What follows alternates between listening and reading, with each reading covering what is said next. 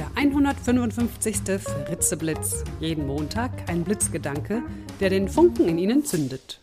Ein Podcast von und mit Nicola Fritze. Hallo und guten Montagmorgen. Der heutige Blitzgedanke ist mal wieder ein Zen-Gedanke. Gehe deinen Weg. Man gehe aufrecht, weder mit gesenktem noch mit zum Himmel gestrecktem Kopf. Schaue sich nicht unruhig um, runzle nicht die Stirn, ziehe nicht die Brauen zusammen.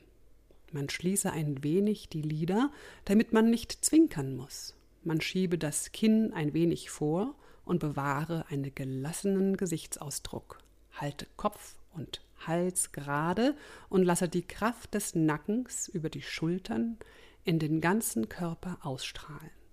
Man senke die Schultern, strecke das Rückgrat, kneife das Gesäß zusammen, spanne Beine und Bauch an, damit man nicht in der Hüfte nach vorn knickt. Das ist von Mayomoto Musashi Anweisung für die Körperhaltung eines Samurai. Ja, möglicherweise wirkt diese geschilderte Körperhaltung auf Sie jetzt ein wenig gekünstelt oder steif.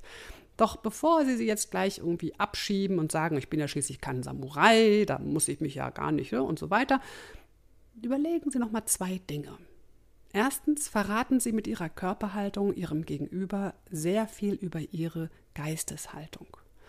Und da wirkt ein aufrechter Samurai gegenüber einem gekrümmten und von Stress verkrampften Drehstuhlpiloten doch ganz anders, oder? Zweitens müssen Sie nicht die Körperhaltung im Detail übernehmen denn sie wollen ja schließlich auch keinen Schwertkampf jetzt machen.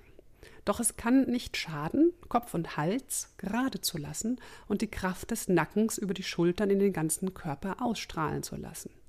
In jedem Falle ist es gesünder, als den Kopf in vorgestreckter Hühnchen-Pick-Stellung zu halten und die Schultern verspannt nach vorne zu drücken, wie wir es ja in der Regel vor dem Computerbildschirm praktizieren. Also, Kopf hoch. Ich wünsche Ihnen eine gute Woche. Gehen Sie Ihren Weg in Ihrer Körperhaltung, die gut für Sie ist. Bis zum nächsten Montag, Ihre Nicola Fritze.